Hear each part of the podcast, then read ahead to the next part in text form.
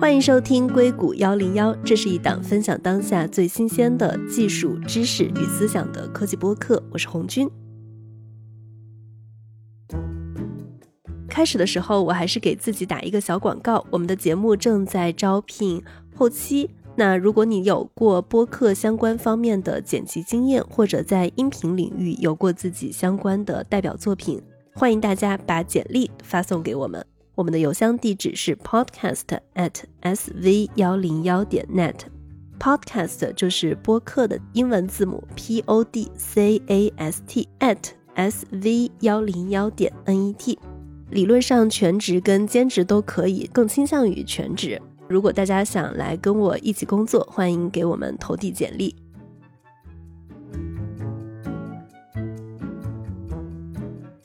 今天我们的话题是美国的直播电商为什么做不起来？之前我有尝试过去聊这个话题，但我发现这个话题每次进展到一定程度，它就很难深入下去。我想原因可能是因为整个美国的直播电商还在一个非常初级的、刚刚起步的阶段。那这期呢，就请跟我们一起去了解一下美国的电商直播电商是怎么样的。大家可能已经听出来了，就我有一点点小感冒，所以今天的声音包括后面的声音可能会有一点点嘶哑，请大家多多谅解。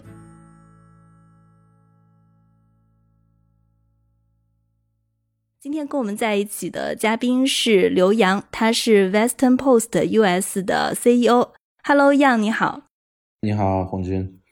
杨他一直在做跨境电商的物流创业，也为数百家跨境电商的出海公司还有品牌提供一些端到端的物流服务。其实我们之前也聊过很多跟直播电商相关的话题，但是我觉得如果这个话题深入的聊下去，可能它跟最后的整个的美国的物流体系还有金融都是非常相关的，待会儿非常期待你的分享。好的，那还有一位是罗奇梅，Hello，奇梅你好，Hello，奇梅是出海企业全球品牌宣传专家，之前在快手还有蚂蚁金服都工作过，对纽约啊、硅谷啊、洛杉矶的媒体生态都有非常非常深入的了解。齐梅今天也是我们的主力。是的，是的，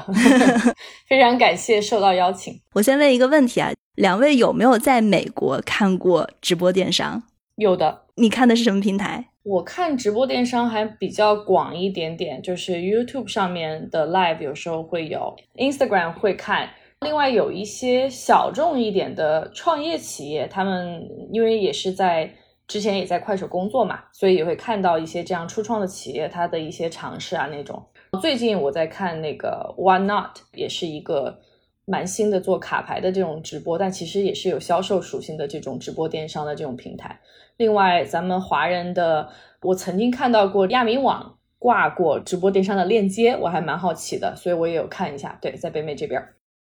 样你有在美国看他就是美国的直播电商吗？美国这边的话，就是有在 TikTok 看过一些，然后在 YouTube 看过一些。包括阿曼总的 TikTok 当时有看过几场吧，他们人数最多的时候也有个一千多号人，大概也就是这样的一个极限了。在亚马逊和 YouTube 的话，看到的一些电商，也就是几十人、一两百人这样的一个规模。交易的频度的话，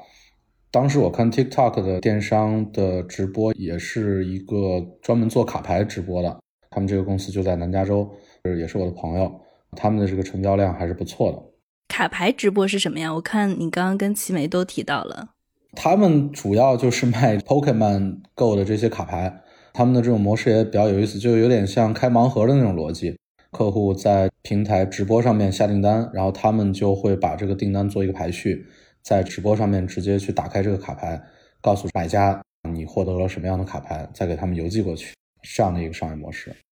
你这样说，我想起来，我之前也看过 Facebook 上一个主页上的直播。我当时很诧异的是，它首页的直播推荐，它会实时显示就有多少人在看嘛？大概就五百多人。我还在想，这到底是一个它的首页，还是它一个个性化推荐的页面？就它的流量还是很小的。七梅，你看它的流量怎么样？对我觉得从流量和数据上，肯定美国这边我们观察到的都不会像国内的这么的。百万起算个感觉，对，更多的是一些感觉像小社区或者小圈子的这样的一个直播电商的体验，可能几百人、几十人他就好这一口。像我记得我看了一下亚马逊，即便是亚马逊 APP 的首页，它的推送的直播流，同时在线的也就是几百人，我都还没有看过超过一千的，所以大概就是数量级肯定是有天差地别的差异，对。七梅，你要不要给大家介绍一下？就比如说，我们刚刚其实有频繁提到几个平台，像什么 YouTube、Amazon，你要不要给大家介绍一下美国有哪些直播电商的平台？他们大概的一个现在的一个竞争格局是怎么样的？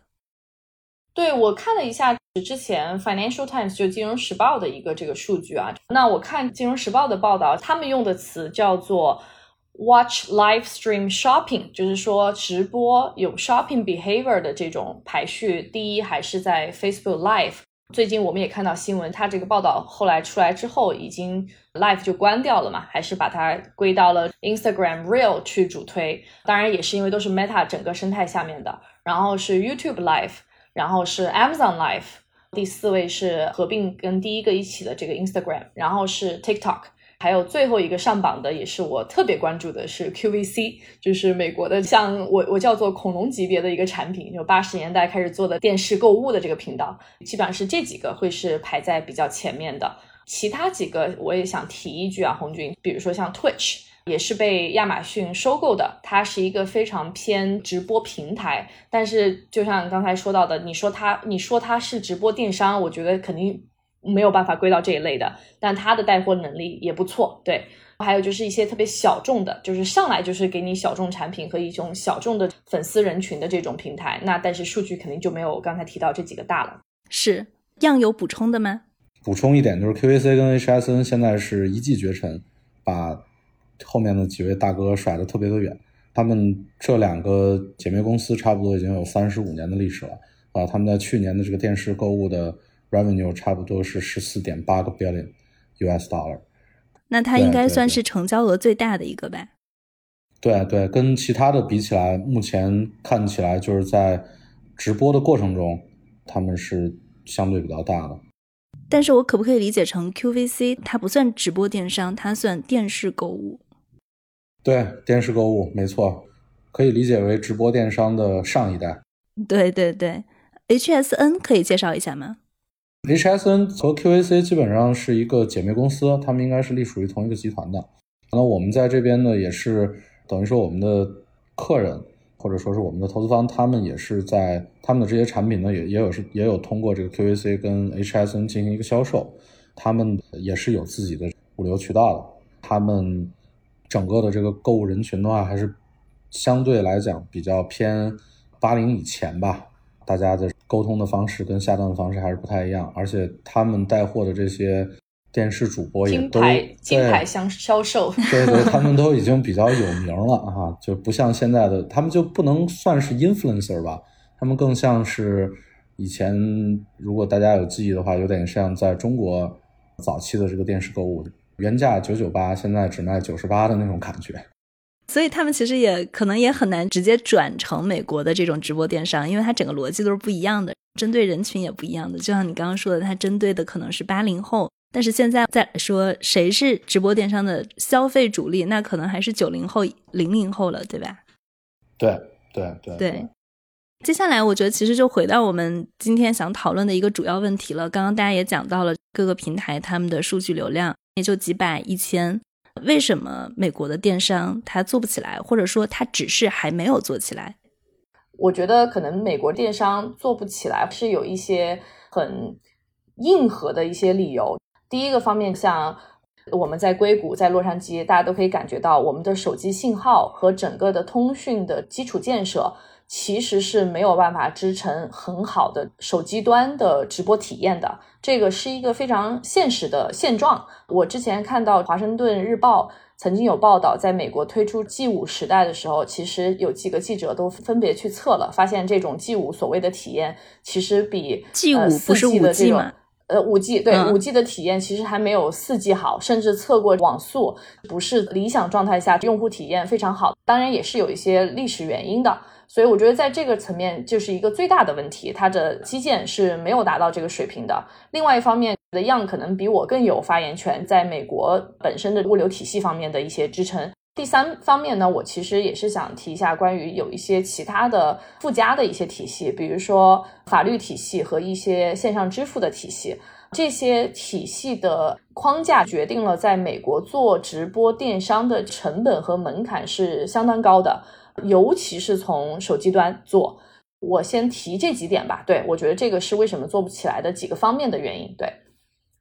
那样来补充一下，特别是物流方面。好的，没问题。第一点呢，我是非常支持的啊。基本上在我们开车的过程中啊，或者是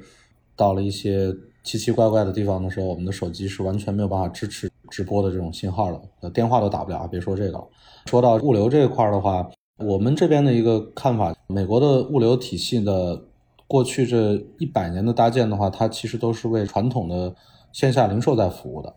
过去的两年，由于疫情给美国的电商带来的相对比较大的一个发展，但是美国的物流的基础设施是完全达不到像中国这样的一个状态的。他们的从业人员也好，他们的整个结构的设置，包括仓库的功能也好，都是达不到的。我就先从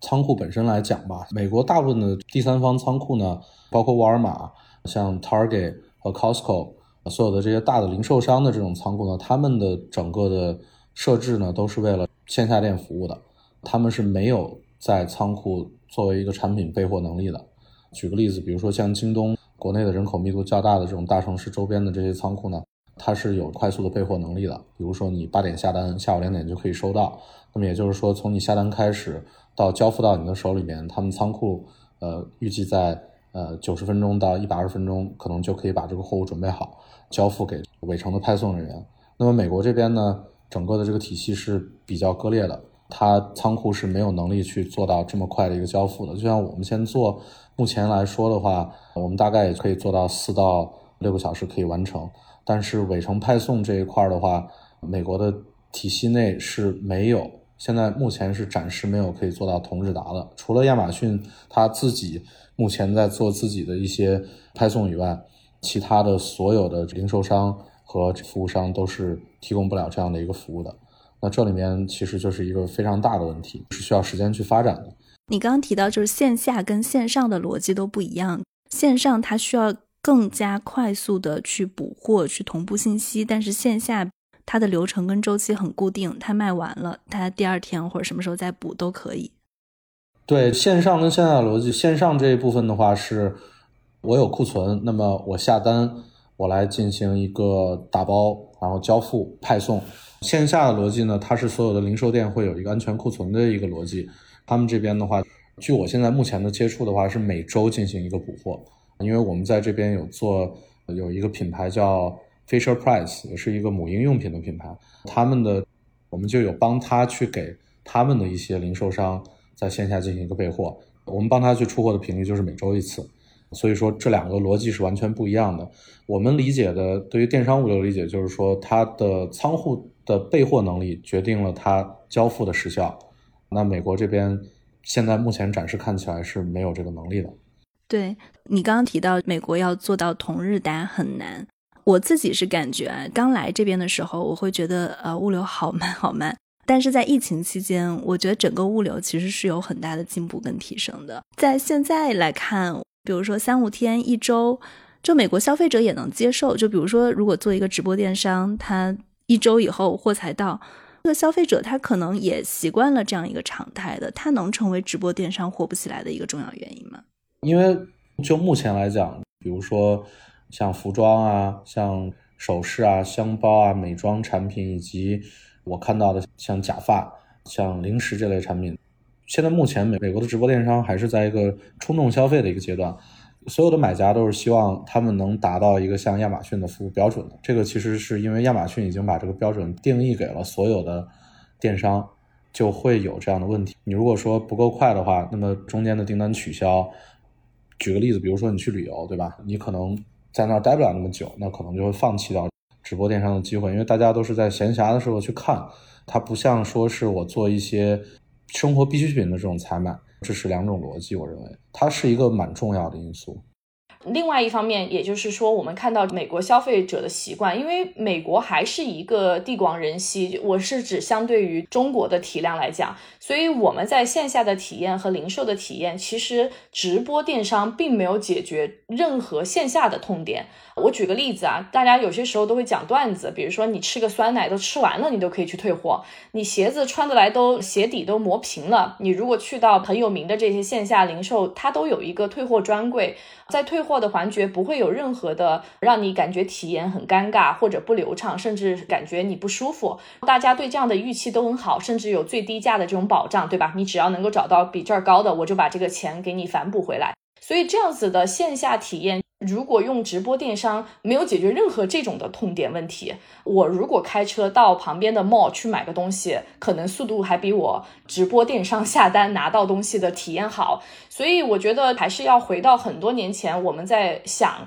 中国的直播电商到底解决了什么中国的零售和消费者的痛点的问题，在美国的这个用户体验和消费者体验上，暂时我我觉得不成立。另外一方面就是像比如说，现在我们如果要去到一个线下的，尤其现在疫情恢复了，像美国每一个城市人口比较密集的地区，它都会有集市或者是说这种 shopping mall，对吧？就是我们说的大的购物中心，这个其实是他们生活的线下互动的一种方式，而不是说我去是去买东西的。他们可能在那儿是喝一个奶茶，可能在那儿 social，或者是在那儿看电影都有可能。中国直播电商它成立最开始，它其实还有一个背景。现在的很多的新消费品牌越来越多了，它其实是在帮大家把众多的这种五花八门的商品精选出来。就比如说最开始李佳琦他卖的那个口红，女生在买口红的时候都很会纠结这么多品牌怎么选，有一个品牌色号怎么选，你是要光滑面的还是丝绒面的？它其实就是在买哪怕是一个极小单品的时候，它都会有非常多的选择问题。在美国，一个是它的新消费，我自己是感觉啊，就没有中国冒出来的那么活跃。另外一个是感觉美国的消费者，就比如说他们在选口红的时候，他们是不是更加偏向于线下去试？因为线下就会有一个柜姐，他会一个一个一个的，就全都给你非常耐心的都给你涂一遍，一个一个的帮你介绍一下。对，是这样的。你提到的这个柜姐，其实也是我想说的，为什么我觉得在美国还是不成熟的原因。更高端的一点的消费品牌或者这种品牌方，那你在线下享受的服务更好，对吧？无论是对你的关注，或者逢年过节对你的问候，还有送各种的礼品，甚至在价格方面。但是头部的这些主播为什么做的这么好？他另外还有一个我们叫做。挂钩的点是全网最低价，但是我觉得在美国这方面，在定价的门槛挺传统的，你基本上做不到非常轻易的能够打破所谓的最低价。所以在直播电商这个渠道，你的比价的能力和要一个好的价格能力，基本上完全没有办法跟中国的直播电商的带货的这种品牌方来做这样子的比较。呃，刚才有提到关于全网最低价的问题，这个确实是一个比较大的问题，就是所有的这些。品牌当他们一旦进入到线下体系的时候，他们是有一套严格的定价权的，就导致了现在美国这些很多大的品牌没有办法去给到直播电商一个很好的价格支撑。中国不太一样的点就是有很多的淘系品牌的这种新品，他们是没有跟这些大的线下渠道签约的。当然，我们生产制造能力是在的，那么我们其实就解决了价格的问题。所以说，从我的视野来看的话，就是亚马逊是有一定机会的，因为亚马逊他们自己也收购了很多的品牌，然后他们自己也有自己的 Amazon Basic 和一些邀请的这种批发型的一个卖家。亚马逊如果真的想做这个事儿，我认为它是有基本盘的。它除了刚才我们说到的退货的这种体验也好，物流的快速的投递的体验也好，他他们是有能力的。但是我认为。现在目前他们还没有在这方面做太多的工作，因为我之前在直播类的创业公司也待过，我记得我们每个月给的最多的账单是给到 AWS，所以任何一个这个是一个大家老是忘记，觉得说哇这事儿火，我们也能干。我觉得在美国这种市场的情况下，这个成本测测算。呃，像样说的，如果不是或者红军提到，如果不是亚马逊这样体量或者 TikTok 这样体量的敢做这样的尝试和投入，小打小闹的，或者是融了几千万的，我都觉得是非常危险的。除非你走的赛道和选的一些切入形式是避免了重度烧钱的。我觉得样从物流的角度非常清楚，只要是做电商，任何一个环节，现在的人工成本、卡车司机的成本、通货膨胀，我确实是算不出来为什么这个事情是值得投入的。可以理解，是不是还有一个角度？中国它其实已经是一个电商非常发达的国家了，直播电商它是比电商又更进了一步，它帮大家去做电商的选品，就像刚刚一样说的，它是有很多淘品牌，它没有线下的这套体系，所以它可以直接给到直播电商一个全网最低价。但是美国刚刚我们聊到了很多跟物流相关的问题，就感觉现在美国还是一个线下居于主导地位，它的电商还没起来，就大家又去期待什么直播电商呢？对不对？对，像以前的品牌或者是中国过来的品牌，第一，没有一个品牌是说我要打入美国电商直播电商这个领域的啊，这个是第一个。就是如果我是一个卖货的，他一定想说，请你告诉我 go to market D to M 的策略是什么。如果不出奇的话，应该这个商品第一先入驻到亚马逊，第二就去谈线下渠道，比如说进沃尔玛、进 Target、进 Best Buy，然后才是说。我要不要搞一点线上的渠道的，我们叫做用户获取或者是一些投放？我觉得基本上是这样的一个链路。但凡我百分之九十的收入来自我亚马逊账号，我为什么要去投在直播电商这块儿？但是确实，比如说像现在我们叫做 D to C 的这种网站，对吧？像 Shein 啊这种品牌也已经慢慢起来了，所以也看到了一些变革。但是 again，我是觉得电商 OK，直接电商也 OK，你颠覆亚马逊的电商也 OK，直播电商 O 不 OK？我还是非常打一个问号的。而且我之前其实就是有有一些投资人的朋友，他们是有投过一些美国的直播电商的。但是他们投的其实是那种卖特别小众商品的平台，比如说很稀有的从日本淘过来的一些贴纸啊、漫画呀，甚至一些我都叫不出来名字的东西。他们不是走一个主流市场的，而是他告诉你这个小众市场它的收藏价值在哪里。就像是不是一个汽车改装的人，他自己如果能通过直播电商，他也能带来生意。它反而不是一个大众的市场，而现在我们能看到的都是一些在小众的市场里面比较活跃。没错，没错，这块的话，我的观点是这样的：中国电商的百分比，我这边看到的数据是百分之五十三，美国现在目前的电商是百分之十五，英国现在已经达到了百分之三十五。那我认为，就是直播电商目前还是内嵌在电商里面的一个分支。现在中国的直播电商大概是占了整个中国电商的百分之二十三啊，这个数据也是我看到的。美国现在。整个的这个市占率还是比较低的，那它这一部分确实就是一个卖货的逻辑。另外，其实我们现在去看，最近也有一个很有意思的一个收购，有一个叫 Fairfetch，就是欧洲一个比较大的这个呃奢侈品的一个电商平台，收购了立丰旗下的一个 Net-a-Porter，对对，一个一个比较大的平台。那他们的这种整合，其实也是告诉我们，电商这块的发展还是在持续的。直播电商的这些柜姐之后有没有可能像我们去线下店这种柜姐给到我们服务？就是他们的 CRM 的体系之后怎么去建立，我们是不清楚的。从信息流的发展来看的话，长期看这一部分会以一个什么样的形式呈现？去抓取他的客人，怎么样把它变成一个常态化？我认为还是有机会的吧。我认为这个可能是电商三点零。或者是电商四点零，包括我们跟我们自己的投资人、跟我们的这些客人在聊的时候，我们也在去畅想嘛，就是会不会有这种之后的这种 AR 的购物体验，或者 VR 的这种购物体验，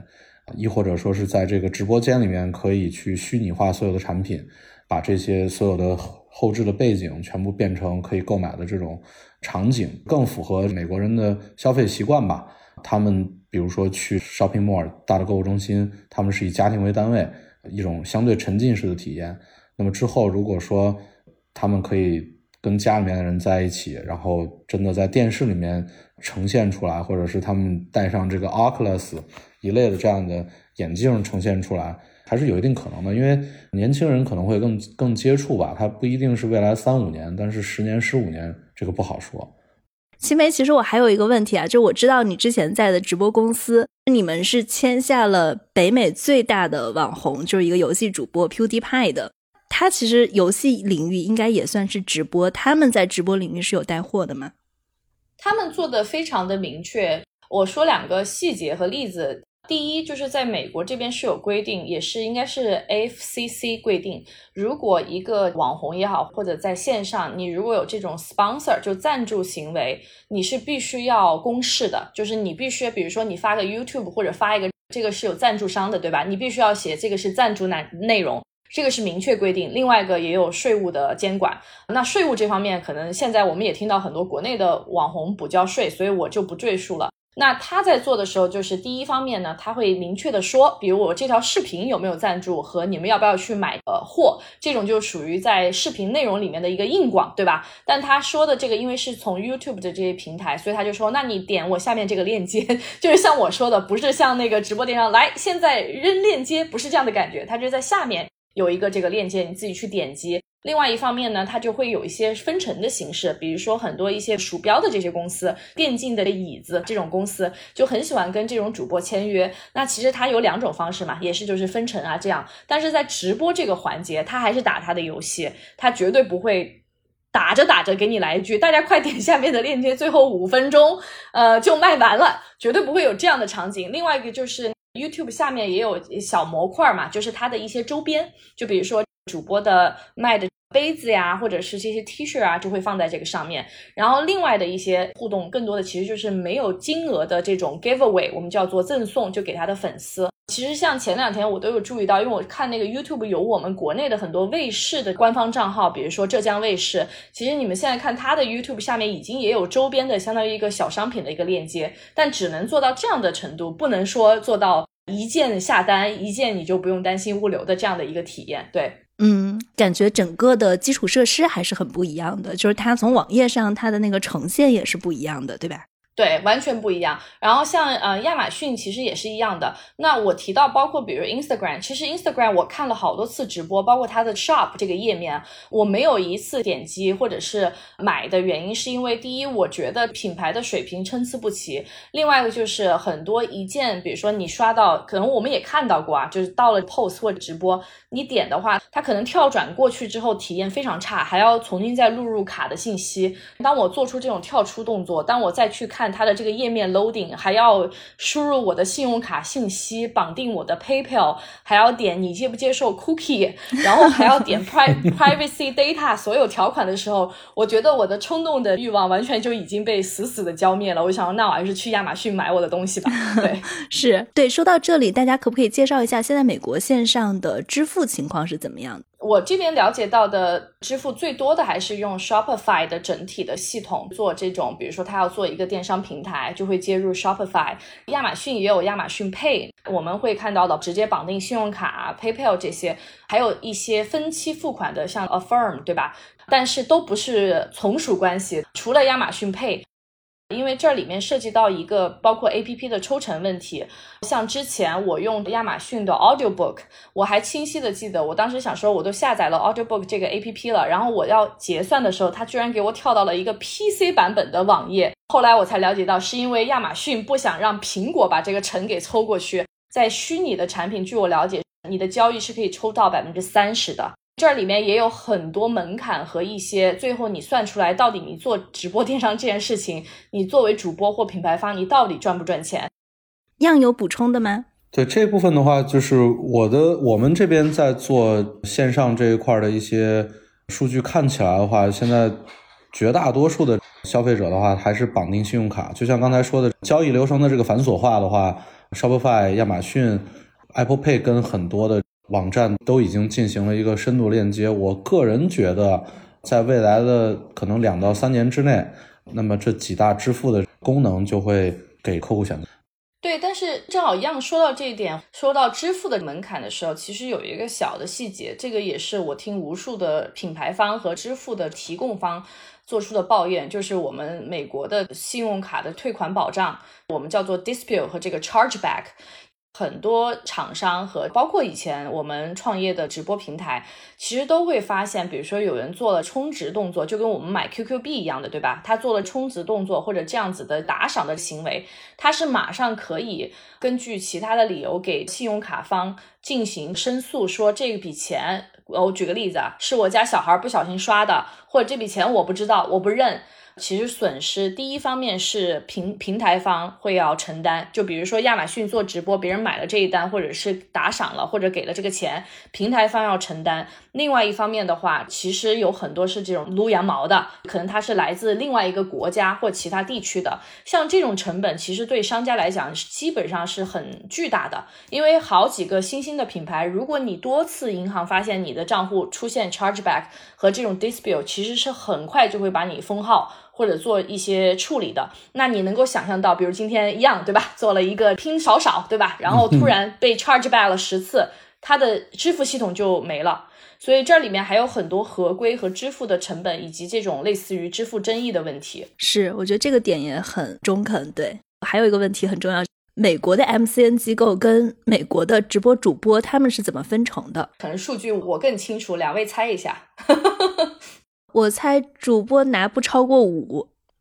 样你猜是多少呀？我听到过一些数据啊，看他的这个主播大小跟他签约的公司。如果说你已经是一个比较有一定流量的这种主播或者是 influencer 的话，你可能最多可以拿到百分之六七十。但如果说你是先签约，然后再跟这个 MCN 机构签的话，你可能也就能拿到个百分之三十左右。不知道我这个数据对不对啊？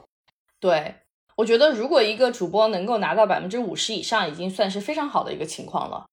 也是说到就是美国自己的经济生态的问题。然后你上播的里面有有多少是带货的分成，有多少是流量的分成，还有就是卖货的收益总收益，就这笔单子里面的总收益，最后你怎么跟经纪公司分成？当然还要扣除平台和一些税收的规定。如果一个签约的。网红最后分到自己手里面，能够达到百分之四十，已经算很不错、很不错、很不错的了。对，所以还是比大家想象中要低很多的。对，百分之四十算是头部主播了。我这边其实还有一个点，我也想提一下，这个是我之前跟我的一些朋友在去探讨的过程中啊，我们针对于带货主播和签约的这些呃网红艺人，我我认为这是两件事儿啊，我自己的观点吧。之后啊，在美国这个直播带货的这个人群呢，有可能是现在某一个站在像 Nordstrom 啊，或者是某一个包括 Neiman Marcus 啊这种的一个，可能是一个柜姐啊，他可能不是现在这些艺人，因为他们艺人的要求会比较高的，他们有各种各样的限制，包括这种分分成这种机制，就像李佳琦跟薇娅，对吧？他们两个出身其实是卖产品的，他们是销售。出身的，而不是艺人出身。真正我认为可以去卖货的人，才是之后直播电商我们需要的这样的一个人才。你让一个明星去干带货的事儿，这个可能比较困难；你要一个 influencer 去带货，这个可能也比较困难。就是一个游戏主播永远不会说啊，我我我卖这个电竞椅，他其实是只是说我用这个，我推荐给我的 follower。但是如果真的是一个做产品销售的人，可能他的出发点会不一样。这个也是我觉得现在。整个行业结构里面有一些问题的点吧，因为我们今天我们的主题是美国直播电商为什么还没有做起来？大家觉得美国直播电商做起来还要多久？或者你们觉得它做得起来吗？我这边还有一个有意思的数据啊，可能也能变相的回答你这个问题。现在目前在美国的直播电商真正带货的每天的场次跟时间就是几百人，几百人的主播，每个主播一天。估计也就播个四个小时，但是在中国呢，我们是有百万级别计的这种直播带货的人在在去做这件事情。场次的话，有的一场直播真的能播六个小时、八个小时，在这个程度上面，我觉得就是土壤还不够成熟。那当然，我不认为美国能达到这种有几百万人去做直播这件事儿，但是如果说这个数量级能扩大个几十倍的话，也许就会有一些效果。美国的这个直播电商在未来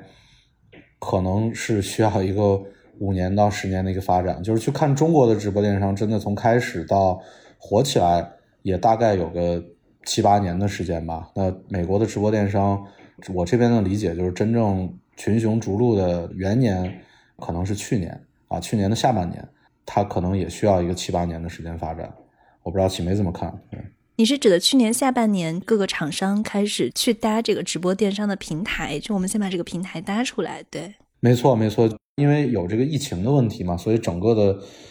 他们的推进和效率，包括对商业模式的摸索，我认为还是不太够的。那去年下半年整个疫情算是差不多在美国进入到一个尾声嘛，参与的人包括一些大的平台，像亚马逊可能也会有更多的人参与。TikTok 也会有更多人参与，包括去年我看到像新蛋啊，像我们看到的亚米或者一些小众的，大家才开始再去做这个事情。在这个之前的话，基本上就只是一个直播，更多的偏向于内容，而不是偏向于销售。那销售的这一部分的话，现在的模式跟方法，还有美国人的这种接受度，现在其实还是一个非常非常早期的阶段。我们先暂且不说直播电商会不会变成一个巨大的香饽饽啊，就我只是说发展可以进入到下一个阶段和稍微规模化，我觉得还是要进入到三到五年的时间窗口，在美国。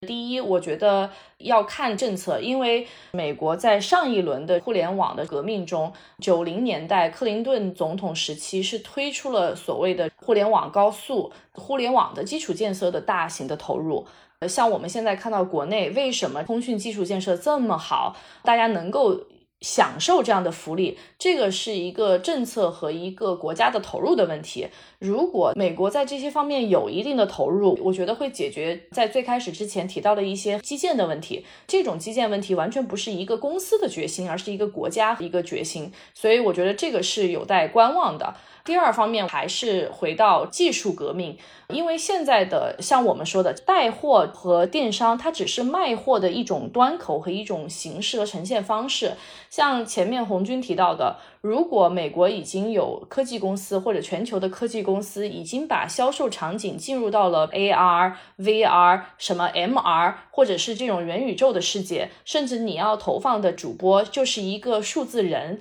他已经就跳过了中国蓬勃的直播时代的区间了，进入到下一个区间。这两个因素我会非常关注，以决定一些策略和一些建议。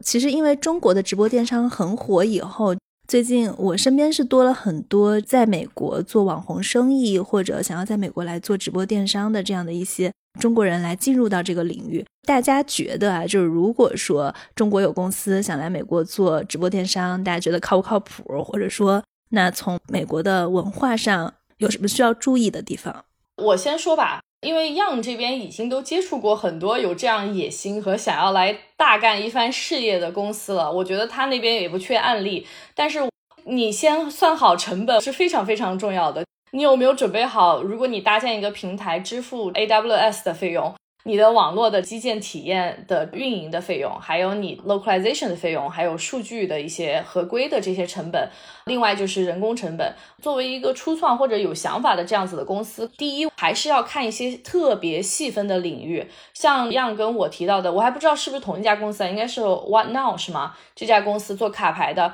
它就是直接切入到了一个非常美国文化和欧美文化的一个卡牌交易和盲盒的领域，从这个入口。切入，那我们看到有一些叫做应该没有记错叫 Pop Life 吧，它就是专门是做这种小众的，比如说韩国风、日本风的这种来起家，或者是有一些头部主播排时间来做一些内测。它是以这样子的比较控制型的形式。如果你的体量和身位更高端一点，我其实建议是多看一下我刚才提到像恐龙级别一样的 QVC 的这种蓬勃发展和存在，因为它是一家上市公司，大家是看得到数据的。它在疫情期间的涨幅和收缩成本做得相当的好。如果我们今天说在中国，但凡有一个一九八零年成立做电视购物的平台，可能大家都不会想到它会活到二零二二年。但是，即便是在有 Facebook、Instagram 这样强力打击和包括现在类似于这种所有的卖货 Shein、拼多多都来的情况下，它的数据在美国依然高居榜首，而且占据了非常忠实的一群守在电视和八零、七零、六零的这样的一个人群，其实是非常值得研究的。而且我要再提一句，这家公司根本就不在洛杉矶和纽约，它在费城一个非常小的镇上，最近刚刚把自己的总部的楼也给卖了。所以我是想说，美国有它非常传统和极具门槛的一些学习成本。如果有这样感兴趣的公司，我建议是把这些都跑一下，而且把线下的渠道，即便是大家在新闻里面看到已经死掉的 Best Buy、Bed Bath and Beyond，都去跑一跑，你就看得出来美国人的消费习惯和他的一些突破点，会让你大开眼界。样有补充的吗？我们也接触了很多的现在在做直播的公司，基本上。TikTok 在美国这边西海岸的，他们叫 TSP，叫 TikTok 啊 South Partner 这样的一个这些公司，我们基本上都有接触。那他们的优势呢，我认为就是可是可以借鉴一些中国直播电商的这种思路的，并且的话，他们也真的是可以使用一些并不在美国的这种相对成本较低的这种主播，在海外对美国进行一个直播。这个是从成本上面有一个降维打击能力的，然后从本土化跟文化上的区别的话，那确实是需要让他们来去看一看，像 Costco、像沃尔玛、像这些大的购物中心，包括奥特莱斯在这边的消费习惯吧。我个人还是觉得这是一个大的趋势啊。如果要去做的话，慢慢的去做，让它有盈利，等待整个的基础设施的建设完善，现在的。呃，消费，比如说 teenager 或者是二十几岁的年龄较轻的人，他们在过五年、十年之后有一定的消费能力，啊，那么那个时候可能才是一个真正的爆发阶段吧。我还是觉得应该来做，这是一个很大的市场。对我自己本人就有一个很好奇的问题：会不会美国的直播电商其实是被中国的公司做起来的，或者说有中国背景的公司？我觉得现在有啊，现在包括之前也有听说，我的朋友比如在北京直接挂 VPN 上直播，或者是呃，甚至有人在越南，对吧？去泰国直接做。就这个红军就是提到的一点，包括我被咨询的这些公司，或者跟他们在聊的时候，我都有一句话，我就说，只要深圳能做的事情，就不要在美国做，因为这里面就有很多成本和技术专业度的问题，这个很现实的，对吧？在洛杉矶。养一个主播，或者是说全职给一个钱，跟在其他地区完全是天差地别的。而且这一个做法和成本的方法完全不是直播电商独创的，对吧？在很多直播的这种美女主播也好，或者纯直播平台、打赏平台，也是做了这样的信息差的。比如像之前我创业的这个公司的直播平台，我们最活跃的直播其实是来自委内瑞拉。因为他语言全都是通的，而且非常靓丽。在此之上呢，他有非常重要的生活的物资需求。他来上一次直播，能够得到美元的五毛钱。一美元对于他来讲已经是可以真的是实现他生活改善的目的了，所以这种差距还是非常不一样的。像中东地区摩纳哥的美女，就是能够支撑起整个中东和欧洲的一些看播的人群的需求，所以这样子的信息差其实已经存在了，只是平台的监管是否严厉。另外，我觉得很有意思的点。之前我有一个朋友在国内，他说他找了一个朋友啊上播，但是假装在英国。他作为一个没有出过国的人，就说了一句话，就说：“哎，这个英国人还是很有意思的哈。我们去给他卖东西，他还要给我们小费，给的小费就是五英镑。他说那多舒服呀，我赚就赚赚这个小费都赚五英镑，在国内哪有你在我这儿买货就是对我最好的支持了，居然还要再给我付小费。”所以这样子的这些信息差和人力成本节约，都是要回答这个问题：你为什么这件事情非要在洛杉矶做？还是确实有深圳就可以做到的？代运营这个产业，无论是从前段时间的融资的金额、做的赛道，不只是美国了，全球的是非常蓬勃的。所以你说的这个已经不是假设了，已经是一个很现实的。昨天我专门开了一下 TikTok 的直播啊，我就想看一下半夜三更谁在 TikTok 上面直播。但我不知道是我的推送原因，还是我这个账号有一些问题啊。我被推送了好多次，全是在剥蛋壳的。他不把蛋壳膜给破掉，但是他在一点一点的用那个针在挑蛋壳，这个角度和这个手。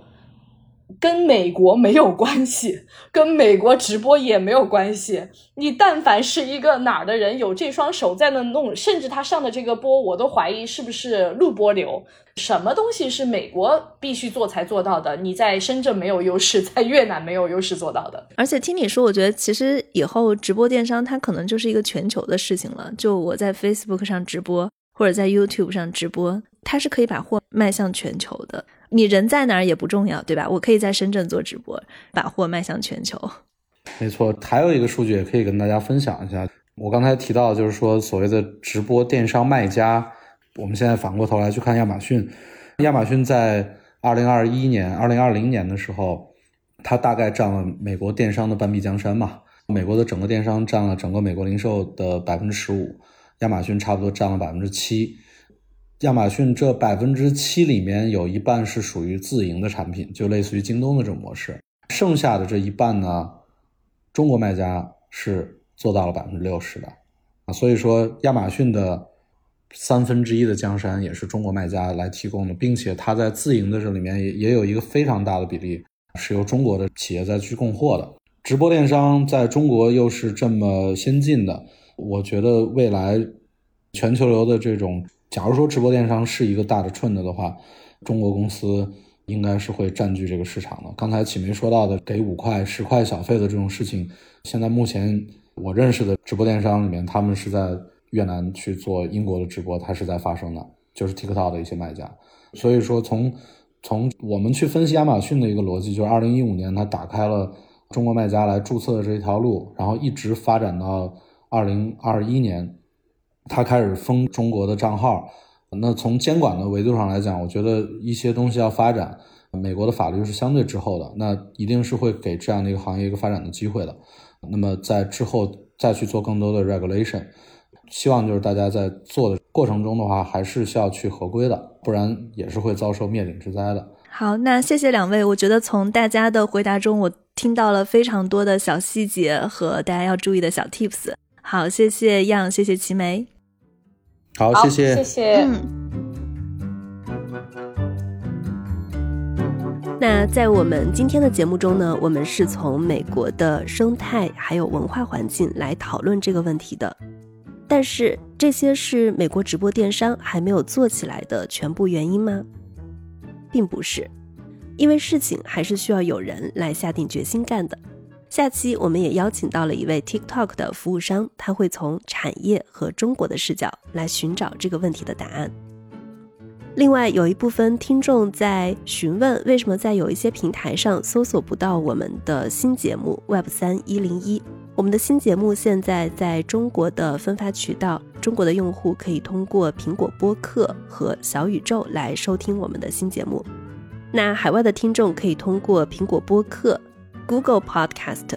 Amazon Music、Spotify 来收听我们的新节目 Web 三一零一。如果大家对直播电商有什么样的想法，欢迎大家写评论或者写留言给我。我觉得本身这档节目让大家能够在评论区讨论起来，也是它的意义所在。我们下期见。